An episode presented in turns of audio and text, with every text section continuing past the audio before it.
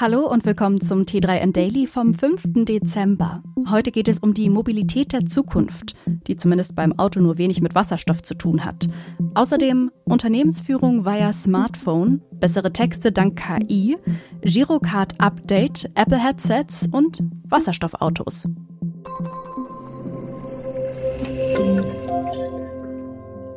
Wasserstoff ist ein fester Bestandteil der Future Mobility, aber nicht als alternativer Antrieb für Autos, erklärt T3N-Autor Frank Feil.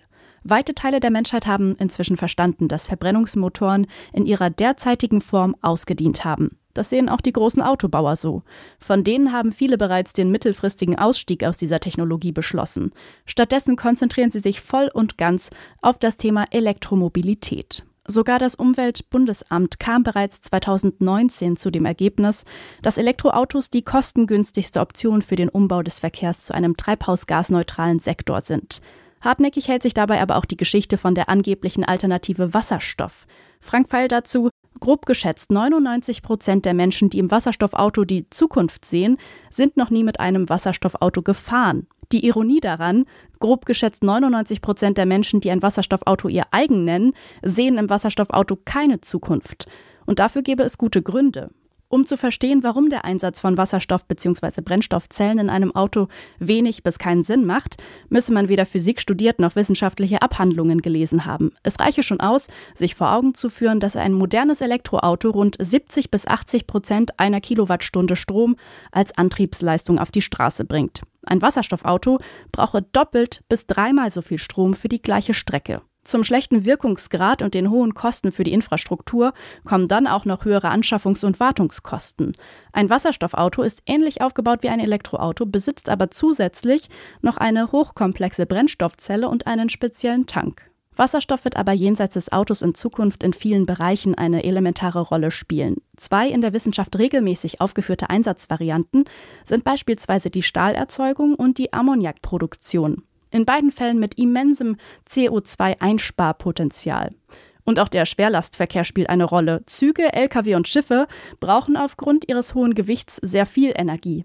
Hier lassen sich größere Reichweiten mit akkubasierter Elektromobilität nur schwer abbilden. Dafür können Wasserstoff- bzw. Brennstoffzellen ihr Potenzial voll ausspielen. Desktop-Rechner, Notebook, Tablet. Brauchen wir die eigentlich noch? Eigentlich reicht das Smartphone zum fokussierten und zielgerichteten Arbeiten, findet Modern Work-Experte Christoph Magnussen. Wer als Führungskraft heutzutage nicht in der Lage ist, ein Unternehmen mit einem Smartphone zu führen, in dem alles drin ist, E-Mails, MitarbeiterInnen-Apps, Dokumente, Abrechnungstools, Sprachnotizen und sogar Telefonie, hat die Kontrolle über sein Arbeitsleben verloren. Davon ist Magnussen überzeugt. Bevor ein Smartphone mit Tools zum Arbeiten gespickt wird, brauche es ein paar grundlegende Einstellungen, die man vornehmen sollte. First Level Productivity Hack dabei, keine Benachrichtigungen aktivieren. Wer aus dem Smartphone ein Gerät macht, mit dem organisiert und abgearbeitet werden kann, ist von Benachrichtigungen ganz automatisch genervt. Artikel, Posts oder lange E-Mails werden fokussierter, weil niemand ewig tippen will. Und natürlich der größte Vorteil, mit dem Gerät kann unterwegs oder im Büro von der Couch oder vom Taxi aus gearbeitet werden. Wenn es um die Übersetzung von Texten geht, dann ist das Angebot des deutschen Startups DeepL sehr häufig die erste Wahl. Das Startup wurde erst 2017 gegründet, hat mittlerweile 400 Mitarbeitende und eine Bewertung von mehr als einer Milliarde Dollar. Der Übersetzungsdienst mit mehr als 29 Sprachen zählt inzwischen zu den 100 meistgenutzten Websites der Welt. Jetzt wollen die Kölner ihren Einsatzbereich erweitern. DeepL Write heißt die neue Lösung für Stil- und Grammatikprüfung. Auch hier setzt DeepL auf künstliche Intelligenz. Erste Kurztests zeigen, dass die neue Web-App Fehlern in Satzbau und Interpunktion den Garaus machen kann. Zudem schlägt sie alternative Formulierungen vor, wo Schreibende möglicherweise zu flapsig vorgegangen waren. Wie bei seinem Übersetzer verarbeitet DeepL die Texte in der Cloud, was gerade bei sensiblen Schriftstücken zu bedenken ist. Ebenso ist zu beachten, dass DeepL Write einem eher uniformistischen Formulierungsstil Vorschub leistet. Wer sich an Konventionen halten will, wird das hilfreich finden. Der Leistungsumfang von DeepL Write erinnert an den des Konkurrenten Language Tool, der jüngst ebenfalls in einer neuen Version erschienen ist. Die soll ebenso in der Lage sein, ganze Sätze per KI mittels eines einfachen Klicks umzuformulieren. DeepL Write ist allerdings erst als Alpha-Version verfügbar.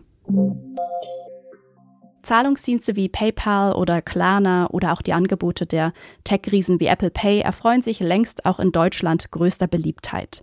Die Banken und Sparkassen glauben aber dennoch an eine Zukunft der Girocard, formerly known as EC-Karte. Durch die Kündigung der Maestro-Funktion kann in der Öffentlichkeit fälschlicherweise das Gefühl entstanden sein, die Girocard sei nicht mehr so einsetzbar wie bisher. Aber das Gegenteil ist der Fall, sagt zumindest die Stellvertreterin des Hauptgeschäftsführers des Bundesverbandes Deutscher Banken, Henriette Peuke. Die Girocard soll sogar mit neuen Funktionen im Onlinehandel und in der digitalen Welt noch besser nutzbar sein. Dabei gehe es zum Beispiel um die Möglichkeit, eine Kaution zu hinterlegen, etwa bei der Reservierung eines Hotelzimmers oder eines Mietwagens. Aber auch darum, die Girocard konsequent auf das Smartphone zu bringen und so auch für In-App-Zahlungen zu öffnen. Wann genau die neuen Funktionen kommen werden, ist allerdings noch offen. Die Girocard ist mit 100 Millionen ausgegebenen Exemplaren die mit Abstand am meisten genutzte Bankkarte in Deutschland. Ab Mitte kommenden Jahres fällt allerdings die für eine Auslandsnutzung entscheidende Maestro-Funktion weg. Banken und Sparkassen seien auf der Suche nach neuen Partnern für die Auslandsnutzung der Girocard oder hätten die Funktion bereits ersetzt, heißt es dazu.